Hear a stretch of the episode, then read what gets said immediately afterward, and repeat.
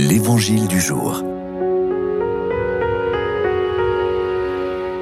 Bonjour à tous. L'Évangile de Jésus-Christ selon Saint Marc.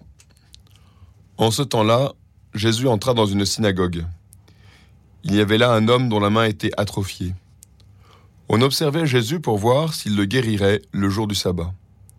C'était afin de pouvoir l'accuser. Il dit à l'homme qui avait la main atrophiée, Lève-toi, viens au milieu. Et s'adressant aux autres, est-il permis le jour du sabbat de faire le bien ou de faire le mal, de sauver une vie ou de tuer? Mais eux se taisaient.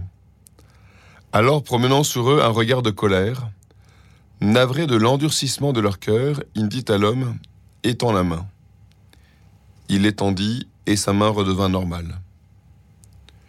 Une fois sortis, les pharisiens se réunirent en conseil avec les partisans d'Hérode contre Jésus pour voir comment le faire périr. Jésus promène sur eux un regard de colère, navré de l'endurcissement de leur cœur. Comme pour les marchands du temple, Jésus est en colère. Mais est-ce vraiment un argument de plus pour justifier nos propres colères? On sait en effet que la colère est un péché capital. D'ailleurs, on n'est jamais très fier après avoir piqué une colère. On cherche donc à se justifier. Et là, on a l'impression de trouver le prétexte. Si Jésus se met en colère, je peux bien, moi aussi, me mettre en colère. Sauf que. Sauf que le mot colère dans cet évangile traduit surtout l'indignation. La réaction devant quelque chose qui indigne. Cette colère est juste puisqu'il s'agit d'une réaction au mal. C'est même le signe que notre sens de la justice et du bien ne sont pas complètement endormis. Je réagis devant le mal que je vois.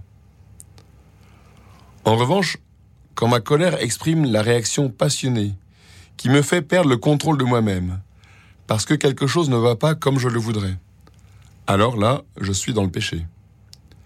Les expressions qui disent qu'on en a craqué, ou même que l'on a pété les plombs, expriment bien le problème. On a perdu le contrôle de soi.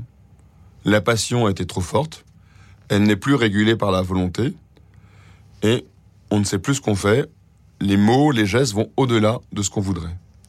Cette colère n'est pas bonne et ce n'est évidemment pas celle de Jésus. Une fois de plus, il nous faut apprendre à imiter le Christ en étant comme lui indigné profondément par le mal, par les cœurs endurcis, mais tout en gardant le contrôle de soi. Cette maîtrise nous permettra justement de dire les choses posément, peut-être même de corriger ce mal, ou au moins d'en faire prendre conscience. Pour y arriver, la grâce de Dieu ne sera pas de trop.